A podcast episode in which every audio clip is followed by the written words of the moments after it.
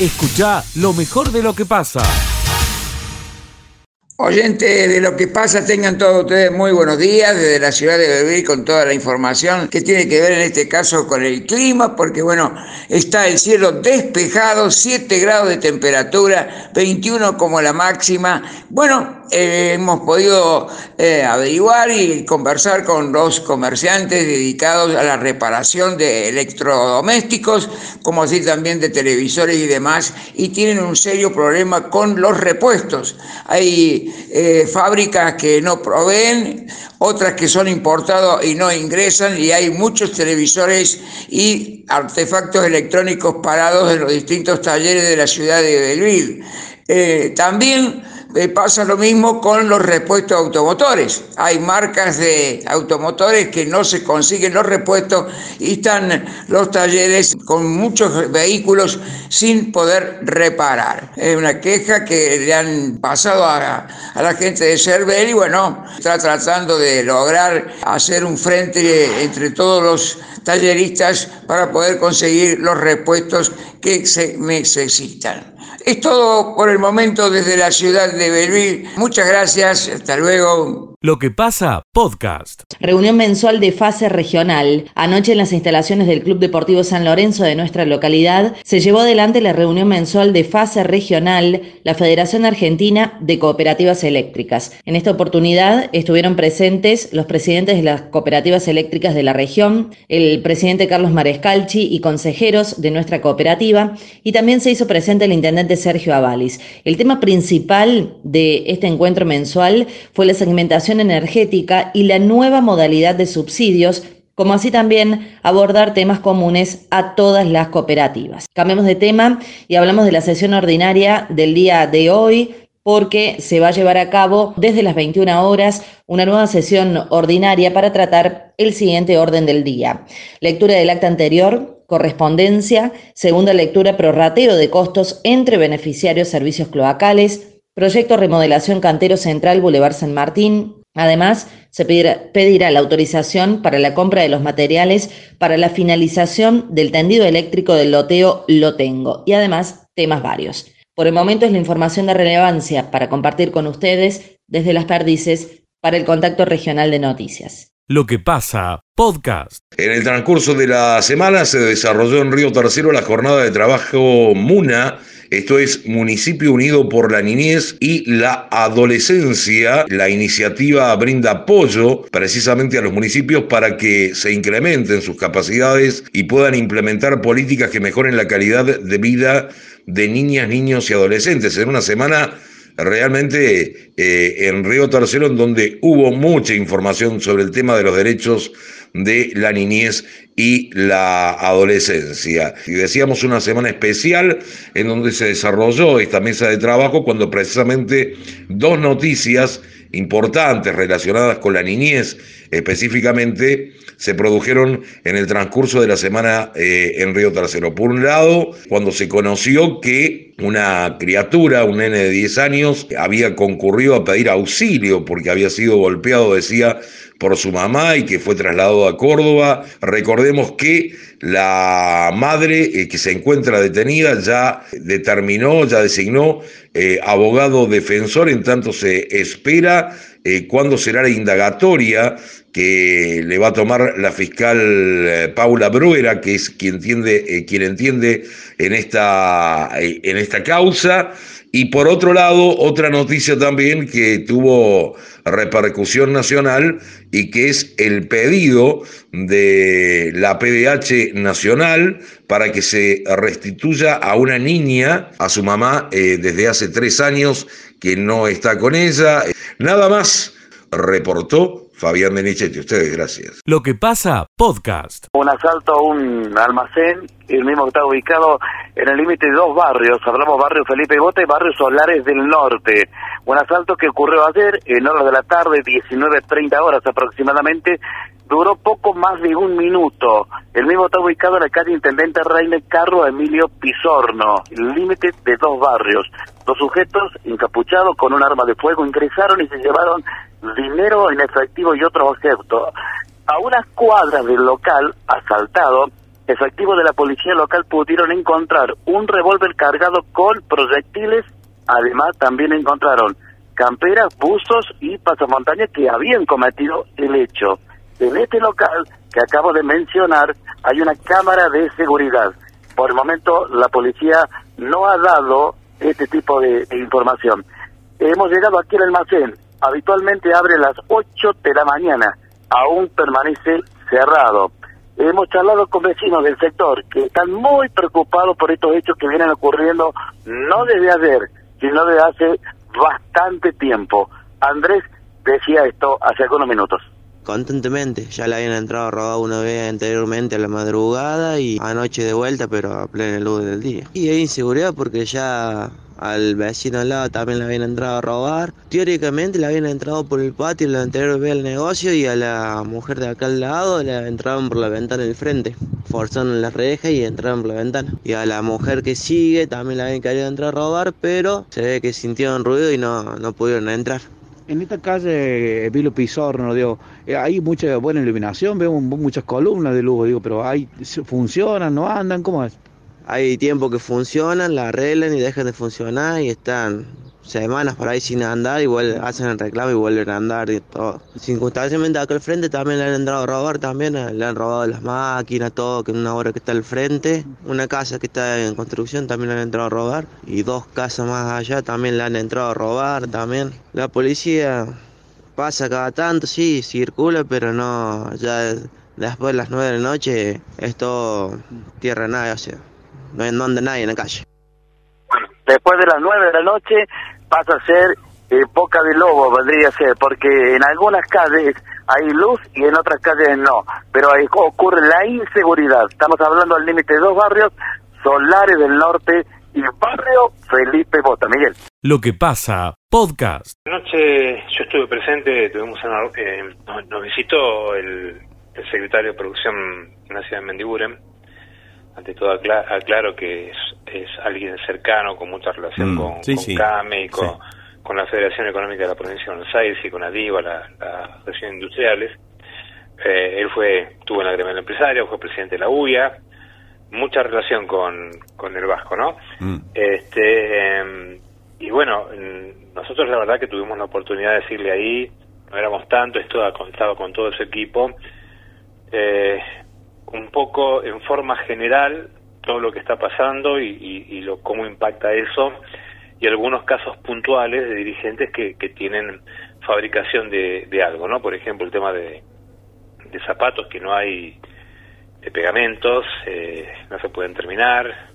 Bueno, el tema de, la energía también, también se hicieron algunas propuestas elaboradas por, por representantes de los sectores de CAME, pero realmente se, se abonó un poquito más o se amplió eh, con, con ejemplo lo, lo, que es el panorama. Él, en algunos casos se, se alarmó, ¿no? Y igualmente la, representante de Tierra del Fuego me comunicó que ya van cuatro empresas y se van a agregar dos más con suspensión de, personal, algunas, algunas hasta noviembre sin este sin sueldo, ¿no? Este, o sea que lo que pasa todo esto lo más preocupante es eh, la parte económica y la parte cómo impacta en el empleo. Claro, este, eh, este, es parte, este es gran parte del diagnóstico al cual no creo que sea tan ajeno de Mendiguren.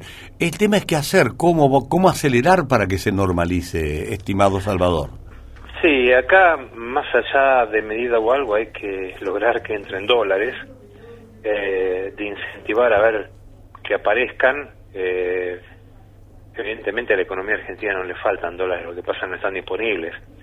Eh, creo que hay algunas distorsiones que provocan esto. Bueno, ese público conocimiento le estamos hablando todos los días.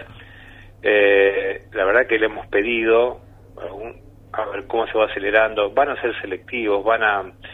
Cames, antes de que asumiera de Mendiguren, le había justamente el mismo presidente nuestro, Alfredo González, eh, había pedido al Banco Central por 30 casos puntuales, sectores puntuales, de poder este, eh, solucionar esto o darle, darle un poquito de aire, eh, se han comprometido que iban a ser selectivos, que iban a tener mucho cuidado, pero estamos hablando de que vamos a hacer y todavía no, no tenemos la solución a tiro, ¿no? Porque todos, los, todos los días hace falta algo y algunos stocks eh, que existen se están acabando, ¿no es cierto? Entonces, este, no sé, el banco, el, perdón, el banco no, el gobierno va a tener que tomar medidas contundentes, de decir, bueno, que vengan dólares de esta manera o, o desdoblar el tipo de cambio. No sé concretamente qué, qué va a pasar, pero hay que solucionarlo, porque si no, eso termina impactando en actividad y empleo.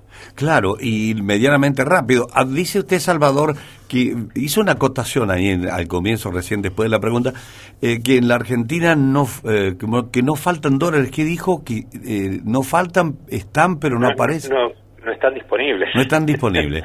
Porque mi ley sostiene que no es que falten dólares, sino que sobran pesos. Así que no, no sé cómo son las ecuaciones. Yo la verdad que no, quiero, no lo quiero meter en política. No, no. No, no. Digamos, desde el punto de vista técnico, lo que nosotros este, eh, conocemos por, por nuestro recorrido como, como habitantes de este bendito país, ¿no? Pero el tema es que si sobran pesos y faltan dólares, esos pesos, mm. cuando se convierten en dólares, desaparecen del circuito. Claro. porque van a, van a ahorro, van, van a, ahorro, eso, no ¿eh? van a producción, claro. No van a, no van a producción. La verdad que la brecha que tenemos también ha atentado contra esto. Eh, bueno, esperamos, la verdad que esperamos soluciones, esperamos medidas concretas, eh, más allá de nuestras complicaciones que tenemos como pyme o como cualquier empresa que produce en la Argentina que tiene que ver por ahí con cuestiones estructurales la verdad que eh, ahora estamos yendo a lo urgente. Exacto. Y, lo urgente es esto, ¿no es cierto? ¿Cómo entiende esa urgencia de Bendiguren? ¿Qué, les pareció a ustedes? Conocedor del tema, el vasco, pero ¿cómo la entiende? Está, está compenetrado y está muy preocupado. Lo que pasa, podcast. Se trata de una pareja de Villanueva, va precisamente hemos charlado hace algunos minutos con Eduardo Dequino, ha ganado para participar eh, en el Mundial de Qatar, partido inaugural, partido con Argentina, Arabia Saudita, todo, todo pago. Por una... Sí, hay una gran alegría, lógicamente, en la familia eh, de Quino, que ha charlado hace un ratito nada más con, con Radio Villa María. Esto surge a través de haber encontrado, lógicamente, a través de una tapa de gaseoso de primera línea y ya firmaron el contrato en Córdoba Capital. Van a ser acompañados por esta firma hacia el Mundial. Eduardo de Quino charlaba con Radio Villa María y decía esto. La ganadora es mi señora, la ganadora es Anabela Signoretti, fue la que sacó la tapita y bueno, es la que nos va a llevar ahora a Qatar. Eh, es una cosa de loco. Estuviste aquí en la planta de, Coca-Cola, después viajaste a Córdoba, contanos algunos detalles. Ella sacó la tapita el día martes, la semana pasada, y este martes fuimos a Córdoba, al Dino, ahí la gerencia de Coca-Cola, donde mi señora, siendo la ganadora, eh, fue a firmar el contrato para Qatar. Un viaje de una semana para dos personas, con partido de Argentina, creo que la otra inauguración del Mundial, y un tour que dan de dos días ahí en Qatar. Así que es un viaje hermoso para aprovecharlo y para ir justo hacemos una luna de miel con mi señora. ¿Todo, todo pago? Sí, la empresa paga todo. No, terrible, es increíble. ¿Cómo nos atendió Coca-Cola el martes cuando fuimos allá? Bueno, fue un espectáculo. A mi señora le hicieron sentir como una reina. Así que estamos muy contentos. Ah, ¿Nunca imaginabas hacer este tipo de viaje? La verdad que no lo teníamos ni, en los planes, eh, este viaje. Y yo iba manejando el auto ese día y ella me llama y me dice, ahorita vamos a Qatar. Yo me reí y digo, ¿qué pasó? Y me entro a comentar lo de la tapa de la Coca-Cola y le digo, no, viste que a veces esto, no, uno no, no confía en esto. Y la verdad que se hizo realidad. Eh, nos llamaron, nos, dijeron todo lo que tenemos que hacer. Estamos muy contentos. Ellos están muy contentos también, la empresa, porque salió uno acá en Villanueva, que seríamos nosotros, y otro en Córdoba, cuando nunca habían tenido premios, jamás habían salido acá en Córdoba. Así que toda la, gerencia de Coca-Cola, todos están todos muy contentos. ¿Cómo es el sorteo que hacen ellos? El sorteo es por tiempo. Nosotros creemos que era una cosa, eh, resulta que era otra. Eh, mi señora es por tiempo. Por ejemplo, Coca-Cola sube la tapa, te dice la promoción a las 8 y 50 y en eso te da 3 minutos. Y en esos 3 minutos vos tenés que subir la tapa si subiste la etapa de, de 8.50 a 8.53, soy el ganador. Y mi señor subió a 8.51, así que, no, es increíble. Así que nosotros pensamos que, viste, vos decís, mira, yo saqué la tapita ganadora, que tenía el código, que tenía... No, es por tiempo el juego. No entendimos nada, la verdad que no entendimos nada. Bueno, ahí está la palabra de Eduardo de Aquino rumbo al Mundial, Miguel. Lo que pasa podcast. Vamos a hablar de la expoferia De la que están organizando en Estamos la Sociedad. Rural Villa. Contanos, ¿cómo viene eso?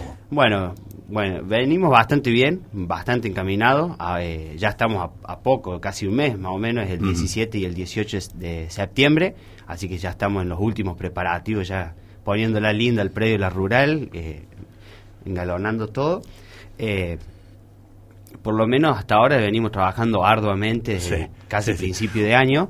Eh, no sé, lo- los que están en cualquier evento público deben saber el, el sacrificio que es, más nosotros que somos jóvenes, eh, está casi hecha al 100% por los chicos del Ateneo, somos todos jóvenes entre 20, 25 y 30 años, así que somos eh, realmente chicos.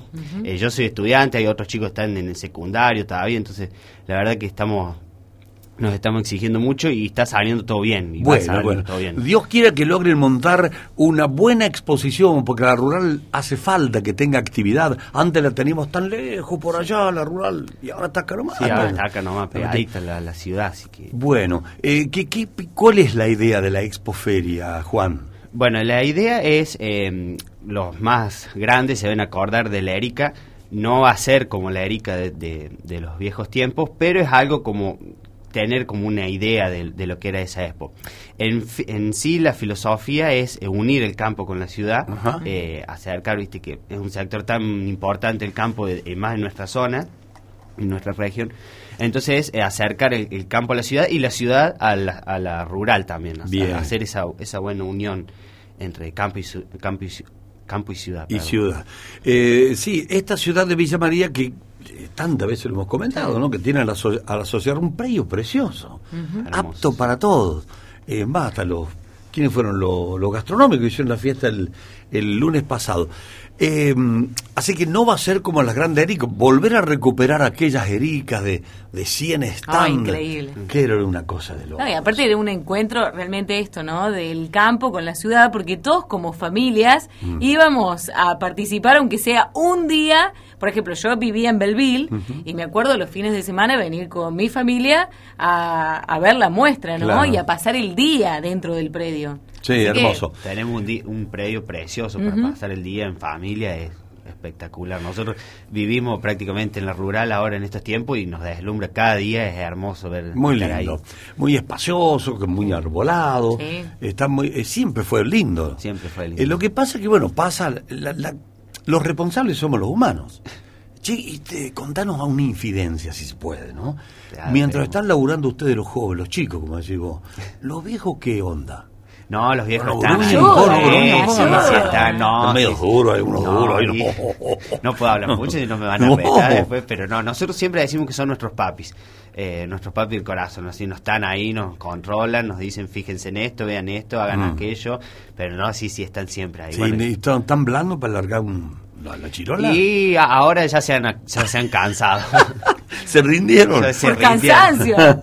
bueno, es que no podés rendir, no podés oponerte al ímpetu de semejantes pibes que... Chicas, hay mujeres, ¿cuántas chicas hay? Y En la en, en total somos 16, debe haber 10, va- 10 mujeres.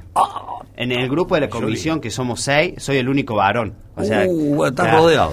Ya ahí te dice algo. Bueno, todo. pero al, al menos te han dado la presidencia. Sí, sí, bueno, me han dado la presidencia. Juancito, bueno, eh, el tema vacas, ¿lo manejan ustedes o lo maneja la comisión de la Rural Vieja? No, la rural vieja. O sea, Bien. el sábado va a haber un remate de, de Hacienda, un remate general por una firma consignataria. Eh, y se manejan eso. En, en esa parte están, nos ayudan los Sigan mandos. ustedes hasta que aprendamos, decirle vos. Después Claro. ya vamos a tomar la manija por ahí también. Después, y sí. bueno, ¿qué, ¿cómo va a estar el predio? ¿Qué va a haber? Eh, eh, Bueno, ¿qué- qué- qué- el, sábado de la mañana va a ser el, el acto como formal inaugural. Eh, bueno, ahí van, van a estar... Sábado, recordá qué día, por favor. 17. De septiembre. De 17 de septiembre, sí. Eh, o sea, todo esto se enmarca en los 80 años de la rural, que cumple 80 años la rural, entonces por eso reflotamos como un poco la expo para festejar de alguna forma el cumpleaños. Entonces el sábado vamos a hacer el- lo que es el acto y a la tarde eh, empieza el remate, remate, bueno, los ganaderos van a entender el remate de hacienda normal y para la gente de la ciudad que quiera acercarse y ver una vaca, ver cómo se vende un, un, un novillo, una vaca, eh, también lo puede hacer. Bien. Después va a haber actividades de pato, actividades de salto, eh, van a estar la gente de los criollos con la parte campero. Eh, Eso como dinámico. Y como es, como llamémosle estático, Sí. van a estar emprendedores locales de todo tipo. Va a haber desde que venda vela hasta que venda eh, ollas Essen, de todo lo que busques. eh, Cualquier emprendedor le, le estamos dando este apoyo a los emprendedores, eh, una forma de visibilizarse. Después también, bueno, va a haber lo que es maquinaria, stand con autos eh, y empresas también locales, todo local. Bien. Eh, autos antiguos y tractores antiguos. Bueno, bueno, bueno, lindo. Ya- bueno. yo, como muestra está. Eh, eh, ¿Te la vendió a la.? Sí, eh? me encantó. ¿Te la vendió? Sí, Dieguito. ¿la, Sí, la sí. compraste o te la vendió y todavía no pagaste? ¿Te la No, vendió? todavía no pagué, tengo, tengo la, la- la cuota primera vez en septiembre. Va a haber, eh, va a haber food track, todo Va eso para que la gente sí, pueda... Va a haber también food truck, eh, a helados, eh, cervecería, así que Perfecto. cosas Ya dulces. está, ya, me lo terminó de vender. Ya te la compraste Sí, del todo, todo, ahí para con la cata ahí. te va a tarde, va a instalar, te va a instalar con la cata a las 10 de la mañana y va- te vas a ir a las 6 de la tarde. A la más o Cata le encanta el campo, Miguel. Qué lindo. Se fascina, no Bueno. podés sacar de ahí. Todo, va a haber animales a también, Los niños les gusta todo, ver los, los animales. Sí. la- Bueno, Juan, yo creo que antes de. Vamos a tener que hablar de otras. Pero mandanos alguna de las chicas también. Bueno, bueno, sí. No te arrojo porque sos presidente. Lo, da- mandanos alguna de No, las vamos pibas. a mandar a alguna de las chicas. Sí, sí, Bueno, cómo no, cómo Claro, Nos, nos dividimos las tareas y bueno, a mí me mandaron a la radio, los- las chicas están trabajando también. Bueno, muchas gracias. Mandarle saludos a todos. Bueno, ¿eh? bueno. ¿Eh? Muchas gracias por venir, Juancito. Bueno, no, gracias a ustedes por brindarnos este espacio y bueno, los esperamos a todos en la Expo eh, y el que quiera con- conocer algo más, que si quiera algún eh, eh, emprendedor, están quiere participar, están en el, Insta, en el Instagram del Ateneo, de la Sociedad Rural, eh, arroba Ateneo SRBM y arroba Sociedad Rural eh, Villa María, para que si quieren saber más información no, nos escriben por ahí, ¿Cómo nos no? contactan.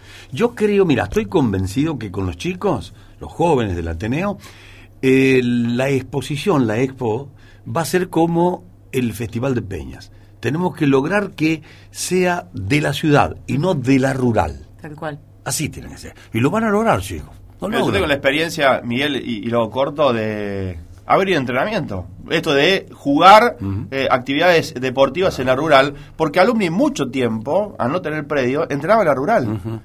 Y hasta el año 99, que, que a mí me tocó eh, jugar en, en ese plantel, eh, era todos los días a la una de la tarde ir a entrenamiento a la rural, porque allí es donde se hacía lo físico, se jugaba al fútbol y demás. Y, y digo, mira ahora cómo ha cambiado o, o- o ha tenido la posibilidad de volver a instalarse eh, con exposiciones para, para mezclar la ciudad con el campo. Bueno, Sí, nosotros sí, no, era- sí. no íbamos al campo, íbamos a entrenar, pero bueno, es un Bueno, poco el juego. tenemos que hacer de la expo nuestra, que sea de la ciudad y después de la rural. Pero que lo organicen ellos. Sí, si me- si bueno, me gracias, dejas- Juancito. si me dejas tirar el último Sí, chivo. pero cómo no. eh, para esto va más para los jóvenes que les va a gustar. Eh, vamos a la noche, el sábado, va a haber una peña. eh, tenemos, acá me acaban de, de decir los artistas, Destino Peñero, Walter Valle y los Arrayanes. Así que va a haber una peña en la noche como para para la parte joven que somos los del Ateneo nos gustó y es a la que más le estamos dando Che, Lo que pasa, podcast. De mujer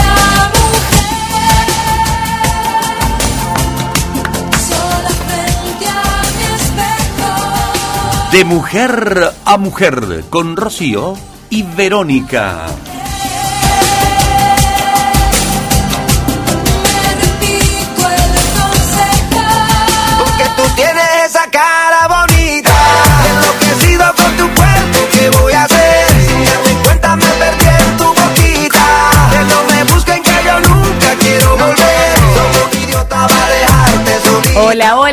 Hola, Ro. Buen comienzo de jueves para vos. ¿Cómo estás? Hola, Bella, ¿cómo estás vos? Muchas gracias. ¿Todo bien, Ro? Todo bien, muy bien. Bueno, antes que se me escape, te voy a preguntar la temperatura, la humedad y después te voy a, te voy a charlar un ratito. ¿Cómo Bueno. está el tiempo afuera, Ro?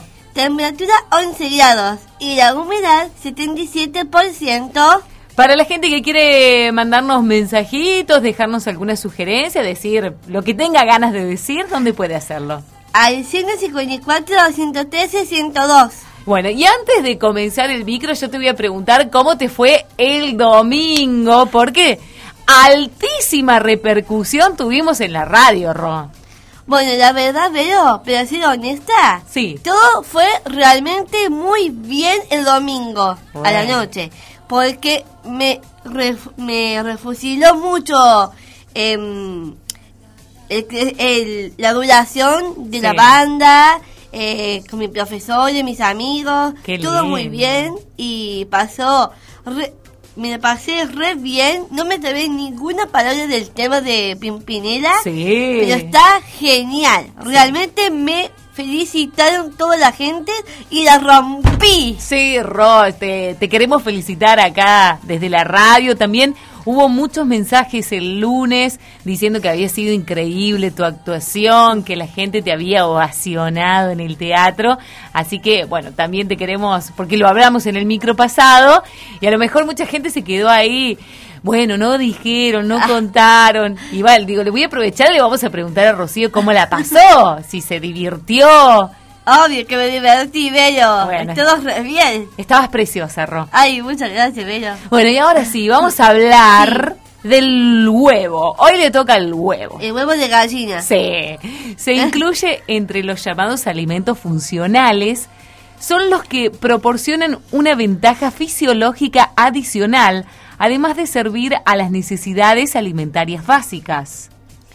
Los alimentos funcionales se consideran los alimentos del futuro por aportar beneficio extra para la salud. Tienen gran variedad de vitaminas y minerales, antioxidantes, vitamina E, vitaminas E y E, perdón, vitaminas E y A. Perfecto. Zinc y selenio. Colina, que es una vitamina esencial para las embarazadas y niños pequeños que interviene en el desarrollo de la memoria. Y tiene un tipo especial de carotenoides con función antioxidante y antiinflamatoria, presentes en la yema del huevo que actúan previniendo la degeneración de la mácula del ojo, relacionada siempre con la edad y el riesgo de sufrir cataratas y disminución de la visión en los adultos mayores. Los huevos aportan hasta un 20% de la cantidad diaria recomendada de vitaminas A, D, E y K, además de minerales como el fósforo, hierro, selenio y zinc, por lo que consumir un huevo todos los días es altamente beneficioso. Tiene 13 vitaminas y minerales esenciales en cantidades necesarias para el buen funcionamiento del cuerpo. Una pregunta que seguramente se hace todo el mundo, yo me la hago siempre. ¿Qué pasa? Em, ¿Se lavan los huevos o no? ¿Qué hacemos, Ro? Lavar los huevos antes de guardarlos facilita la entrada de microorganismos en el interior. La cáscara es porosa y tiene una fina película protectora que se pierde al lavarlos, lo que permitiría que cualquier contaminación del exterior pase al, eh, pase al interior. Y entonces, Ro, em, ¿cómo lavamos y desinfectamos los huevos? No se deben lavar los huevos con agua ni con otros productos antes de mantenerlos en, eh, en la heladera. Y otra pregunta, ¿cómo evitamos la salmonela en los huevos? Vigilar que los huevos que compramos tengan la cáscara sana. No cascar los huevos en el mismo plato para evitar que la salmonela lo contamine. No hacer eh, no hacer eso tan a- habitual de separar las yemas de las claras utilizando la cáscara. ¿Y guardarlos en heladera o fuera de la heladera? La respuesta es que las dos están en lo correcto. La realidad es que los huevos pueden guardarse en la heladera o fuera de ella. Pero las dos opciones tienen sus ventajas y desventajas, que son los que han creado ¿no? esta, esta discusión, así como la temperatura en la que los huevos se deben conservar. Sí, claro. Lo, lo importante es que son una fuente de vitaminas. Bueno, A consumir huevo. A entonces. consumir vamos. bueno, Ro, ¿tenés saluditos por ahí? Sí, claro, a nuestros oyentes y a todo el equipo de Vibra, mi escuela de canto. Lo que pasa, podcast. Nosotros hemos charlado hace algunos minutos nada más con el secretario de gobierno de la municipalidad, Eduardo Rodríguez. Ha sido trasladado esta inquietud hacia el Consejo Deliberante para que sea tratado. Hay que recordar que desde el 31 de agosto ya está vigente, pero aquí en Villa María aún no, porque no ha salido de la Casa Legislativa este scoring, bien como lo acaba de decir usted, eh, que es lógicamente la quita de puntos para los carnets de conducir. Vamos a escuchar al secretario de gobierno de la municipalidad, Eduardo Rodríguez, que decía esto hace algunos minutos. Como es de público conocimiento, a partir del 3 de agosto es de vigencia nacional o rige en todo el país el sistema de scoring. Esto significa el otorgamiento de 20 puntos para todos aquellos que tengan la licencia de conducir correctamente otorgada y estos 20 puntos se van a ir descontando a medida que se cometen determinadas infracciones. Una vez que se llega a cero, es decir, que han perdido los 20 puntos, eh, se suspende la licencia por 60 días, con posterioridad o en una segunda oportunidad es por 90, 120, 180 y así, una vez que se llega a 180, se empiezan a duplicar los, los lapsos de suspensión. Para que esto ocurra, las distintas jurisdicciones, ya sean a través de las provincias, como ocurre en algunos casos, o de los municipios, como ocurre en nuestra ciudad, tienen que adherir al sistema y luego, una vez adheridos al sistema, a través de los juzgados de falta, se implementa la forma en que se comunica a la Agencia Nacional de Seguridad Vial cómo se llevan a cabo eh, los descuentos de puntos para las personas que cometen infracciones. Eh, desde el Poder Ejecutivo local nosotros ya hemos enviado al Consejo Deliberante el proyecto de ordenanza para adherir. Esperamos que en los próximos días sea tratado y poder ponerlo en marcha en nuestra ciudad. Estimamos que es una herramienta más que puede contribuir a mejorar la situación del tránsito en Villa María. Bien, ahí está la palabra de, de Rodríguez. Quiero aclarar que no es del 31 de agosto, es el 3 de agosto, bien como lo decía el doctor Rodríguez recién, que ya está vigente. Pero habrá que esperar un tiempo para que sea aprobado y tratado en la Casa Legislativa de aquí, de la ciudad de María. Lo que pasa, podcast. Bueno, primero un dato bastante complicado por, por lo que ustedes comentaban recién eh, y también porque está escondiendo una situación, digamos, de fondo que es la de los problemas que tienen los hogares con los ingresos, ¿no? Eh, o porque probablemente los ingresos que tienen estén erosionados por la inflación, porque tienen eh, ocupaciones informales o porque directamente no las tienen. Alejandra, eh, es una pena que la comunicación tenga un problema. Está como flameando, digo flameando una figura, qué sé yo, para, eh, la, la emisión de su teléfono. Tal vez es- Ah. Ahora sí, ay, me parece que... Ahí mejoró, ahí mejoró. Ahora. Ah. sí, igual se entendió bastante, pero avance, por favor. Hola. Sí, sí, avance, avance, por favor. Bueno, sí, no, eh, un, un poco lo que les comentaba que tenía que ver con eh, cuáles son las causas de, de, de la- de los problemas que tienen los hogares para acceder a los alimentos, ¿no? Y el origen principal tiene que ver con los problemas de ingresos que, digamos, básicamente son insuficientes, ¿no? Vinculados con la, la situación de inflación. Correcto. O hay poca plata. Tenemos poca plata en el bolsillo y la gente tiene hijos, tres, cuatro hijos, y, y- y los más chiquitos pueden tomar la teta.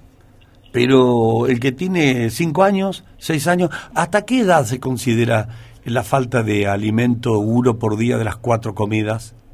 No, est- esta, este dato lo teníamos eh, para la población de niños, niñas y adolescentes en general, ¿no? Mm. Eh, lo- los hogares nos contaban que eh, a- al menos alguno de los niños que vivían en ese hogar tenía que saltearse una comida. Podía ser un niño menor de 5 años, un niño en edad de escolar primaria o adolescente.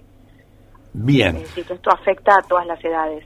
Hay un dato que me llamó la atención, que se condice con esto que vos decís, Alejandra, es la reducción del consumo de carne, casi un 70%, ¿no? Y el tema de las frutas y verduras también, porque son alimentos eh, primordiales, ¿no? En el crecimiento de un niño o de un adolescente. Sí, sí, esa era como un poco la, la contracara, ¿no? Que Sí. eh, frente a la reducción de las comidas también se accede a comida de peor calidad, ¿no? Ujú. Entonces se redujo el consumo, como decías, de carnes, pero también el de frutas y verduras y lácteos, y se incrementó el consumo de, de fideos, harina y pan. Hab- Hablando de dinero, ¿pudieron, eh, ¿pudieron observar o determinar cómo era el tema de los gastos escolares eh, de, de- de- de esas familias? Sí, también eh, frente, frente a este contexto de restricciones, eh, nos comentaban que había en aproximadamente la mitad de los hogares problemas para eh, acceder o cubrir los gastos escolares relacionados con útiles, con libros, con, con apuntes, fotocopias. Eran como, digamos, un- un- uno de los problemas principales que, que salían en, en la encuesta, ¿no? la, la imposibilidad de cubrir esos gastos con los ingresos mensuales. Eh, cerrando ya la conversación, porque no, no da más que para el lamento, la verdad que no da más que para el lamento. Pero UNICEF puede hacerle una cartilla de sugerencia o de solución, en todo caso, a un gobierno que, que, que despierte en este sentido un, un poco más de interés, Alejandra. Bueno, sí, a ver, la, la, la generación de esta evidencia, la, la, la, tener estos datos, el objetivo es tener diagnósticos que permitan justamente eh, mejorar las intervenciones o profundizarlas o sostenerlas. Y, y el, el objetivo de, de estos datos es eh, poder justamente eh, avanzar en ese sentido, no avanzar en, en, en políticas que puedan eh, proteger fuertemente a los niños, niñas y adolescentes. Entonces, esta información es, es distribuida, es presentada a- en los distintos ámbitos, eh, teniendo en cuenta los temas de la, de la información. Así que el objetivo de, de estos datos es poder contar con diagnósticos que, que ayuden a, a mejorar las políticas. Lo que pasa, podcast. Escuchen bien, no solamente ustedes, sino también les voy a pedir que escuchen los votantes. Atentos con esto, porque siempre venimos hablando de precios que aumentan las cosas, Miguel. No me diga que bajó la nafta. Bajó la nafta Eh. y va a bajar más todavía. Eh, pero Dígame si no vengo con buenas noticias. Marcelo, mira, yo la verdad que no lo relacioné nunca con eso, si no poníamos bombo, eh, chacarera, pasa, aleluya, qué yo. Escuchen a Marcelo Caro, escuchen, escuchen. Bueno, la verdad que es para sorprenderse en realidad de lo que voy a decir, pero es tal cual así. En un ratito nada más, en una estación de servicio de aquí de la ciudad de Villa María, el combustible en general va a bajar 5 pesos. Ah, le puso cifra y todo el tipo, tomá. Cinco mangos todo para abajo. Sí, 5 o 6. Mire, a ver, ¿qué tengo por aquí? A ver. Escuchen, ¿eh? dame- Atento, Miguelito. Super, en esta estación de servicio, estaba costando hace contados minutos 158,9. Va a pasar a costar, o ya cuesta, 153,90. Ah, es una estación de servicio de bandera blanca, una, I- una IPF, una, de, una no sé, de- digo, por, no te voy a pedir dónde está ubicada, porque si no lo has dicho, por algo es, ¿no? Pero bueno. No, si lo voy a decir. Ah, bueno, bueno, Lo, bueno. lo digo, lo digo, lo digo. Es que soy muy Ah, ansioso. sí, Eh, sí, Marce, sí, estoy muy ansioso con esa semejante noticia. la Atento, baja la nafta, señores, bajó el combustible. Dale, dale. La y la y aquí en Santa Fe. Ah, bien. Bien. Bueno, sigo entonces con los precios. ¿Estamos hasta ahí? Sí. ¿Me escucharon? Sí. 158,9 vale a la super. Ahora pasa a costar 153,90. Bien. La premium. La premium. Antes costaba 184,2. Ahora va a costar 180,20. Ajá. Gasoil, el más caro. ¿Dónde estaba el precio por aquí, Miguel? Bueno, 189,9. Ahora va a pasar a costar 184,90. Cinco pesitos bajo ese. Estoy caminando en realidad y viendo algunos precios, pero lo cierto es que en esta estación de servicio donde estoy ubicado ahora, frente al Banco Nación, no, no está todo igual.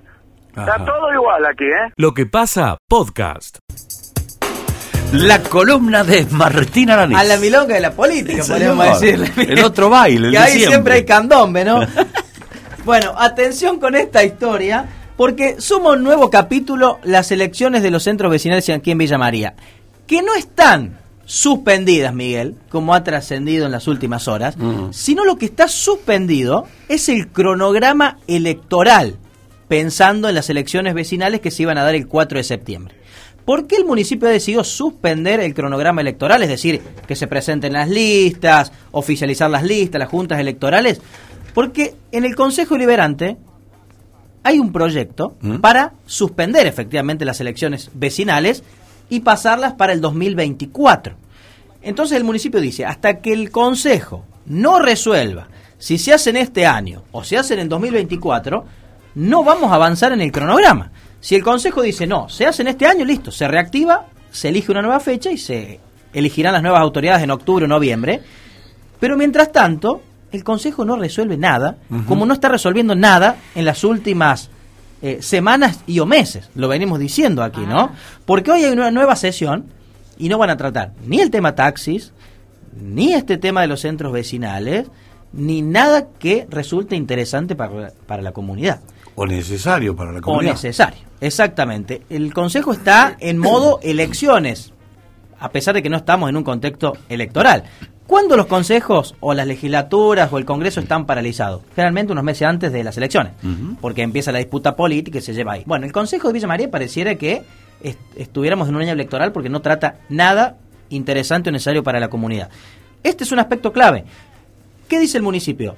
Esperamos esa resolución del Consejo porque estamos viendo que la política partidaria se está metiendo en las elecciones vecinales y vemos, por ejemplo, reclamos en Barrancas del Río, del Vista Verde, vecinos que están pidiendo elecciones, pero del municipio dicen son vecinos que responden a un partido o a otro y es lo que justamente tratamos de evitar en elecciones municipales a partir de la nueva ordenanza sancionada en el 2016. Pero eso que reclaman los vecinos, ¿no son reclamos genuinos? Por ejemplo, la falta de alumbrado, el mal, eh, la, la- la mala condición que tienen las calles. Bueno, esa es otra cuestión. Es la cuestión de la gestión, del reclamo. Digo, desde el punto de vista institucional. Y hay dos miradas. Ah, bueno, pero no le, no le prestan atención al reclamo o simplemente dicen, no, es político, no le prestamos atención.